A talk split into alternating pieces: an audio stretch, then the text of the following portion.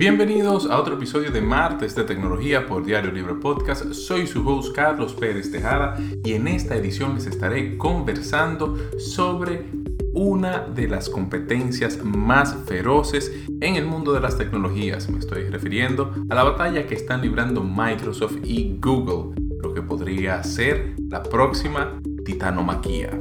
Así que aquí les cuento y no se despeguen.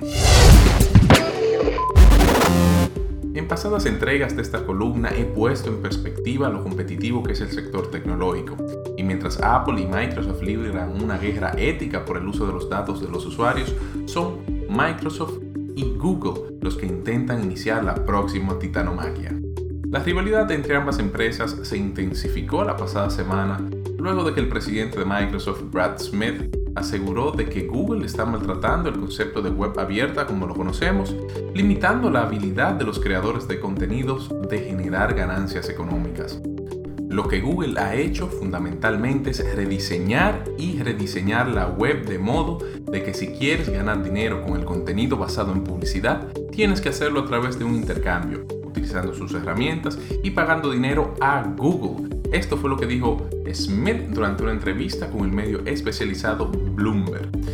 Y es que estos comentarios siguen la línea de ataques que viene realizando la empresa del conocido sistema operativo Windows en contra de Google y su batalla legal con las editoras de noticias, las cuales exigen una compensación económica por parte de la empresa californiana por utilizar y monetizar dentro de su motor de búsqueda los contenidos que estas editoras producen. Dentro del universo tecnológico, las viejas estrategias competitivas de Microsoft son conocidas y debatidas, y a veces han sido consideradas como movidas de poder. Y es que en esta disputa legal entre el gigante tecnológico, dueño del sistema operativo Android y las editoras, Google se expresó contra los comentarios de Microsoft al destacar las movidas de lobismo que según ellos utilizan la empresa de Satya Nadella para obtener beneficios. Respetamos el éxito de Microsoft y competimos duros con ello en computación en la nube, búsqueda, aplicaciones de productividad, videoconferencias, correo electrónico y muchas otras áreas. Desafortunadamente, a medida que la competencia en estas áreas se intensifica, están volviendo a su libro de jugadas familiar de atacar a los rivales y presionar para obtener regulaciones que se beneficien a sus propios intereses. Ahora están haciendo afirmaciones egoístas e incluso están dispuestos a romper la forma en que funciona la web abierta en un esfuerzo por socavar a un rival. Esto lo expresó Ken Walker, quien es el vicepresidente senior de asuntos globales de Google, a través de un blog oficial en la empresa. Y es que tal como menciona Walker, ambas empresas tienen mucho en común y probablemente compiten en casi todos los sectores en que tienen alguna herramienta o solución digital.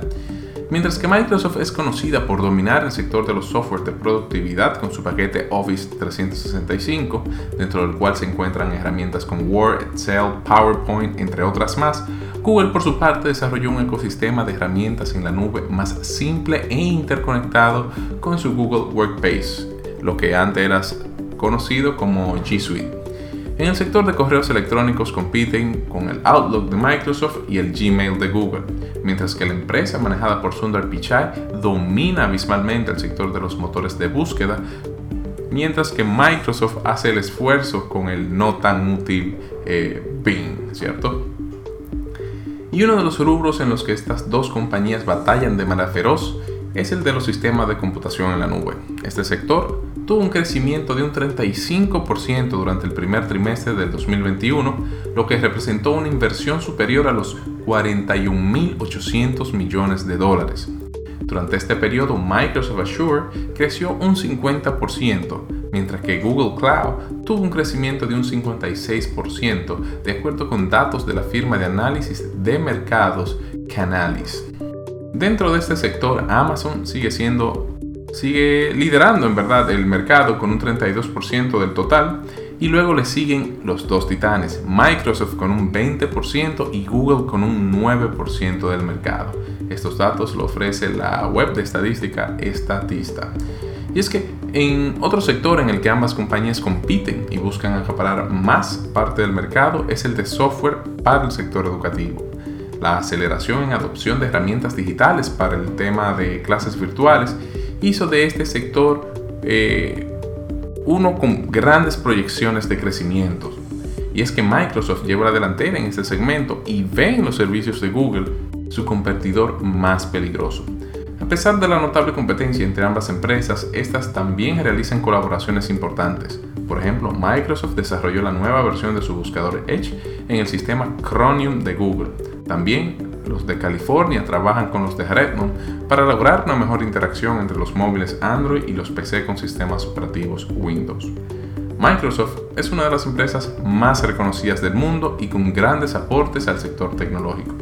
Su rápido crecimiento en los últimos cuatro años han llevado a lograr una valoración de cerca de 2 trillones de dólares. Sin embargo, el poder computacional de los servicios de Google y el alcance que tienen en el mercado le han dado ventaja sobre sus competidores en diversos segmentos del mercado.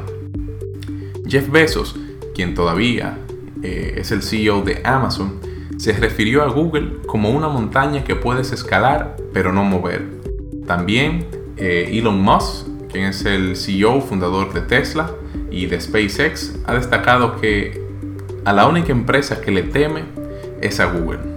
Pero la titanomaquia que libran estas dos empresas está lejos de terminar y hasta ahora ha llevado a que ambas logren mejorar y hacer más competitivos sus servicios. Y esto al final beneficia a cada uno de nosotros como usuarios. Y veremos cómo más se desarrolla la batalla entre Google y Microsoft. Esto ha sido Martes de Tecnología por Diario Libre Podcast. Soy su host Carlos Pérez Tejada. Nos escucharemos en otra ocasión y les recuerdo que pueden seguir esta columna todos los martes a través de la web y escuchar este podcast y otros episodios de podcast aquí en diariolibre.com. Nos escucharemos en la próxima.